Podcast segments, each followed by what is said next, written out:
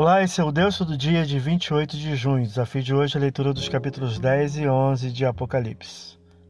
No capítulo 10, o autor recebe um pequeno livro do mensageiro celestial e o come, tendo resultado surpreendente, versículos 1 a 11. No capítulo 11, surgem as enigmáticas duas testemunhas cujas ações são mais importantes que suas identidades, versículos 1 a 4. Produzem sinais miraculosos, versículos 5 a 6 Testemunhos poderosos, versículos 3 e 7, sendo finalmente mortas, versículos 7 a 10, mas ressuscitarão, versículos 11 a 14. Segue o toque da sétima e derradeira trombeta, versículos 15 a 19. Esse é o Deus todo dia, boa leitura que você possa ouvir Deus falar através da sua palavra.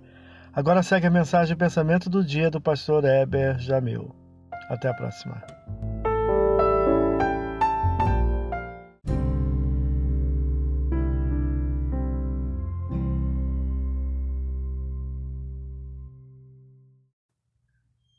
Pensamento do dia: a vontade de Deus é perfeita.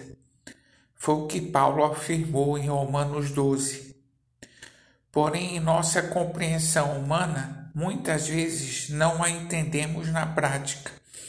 É preciso sempre renovar nossa mente com a palavra de Deus e entregarmos a nossa vida a Deus para que possamos experimentá-la de forma abundante. Pastor Heber Jamil, que Deus te abençoe.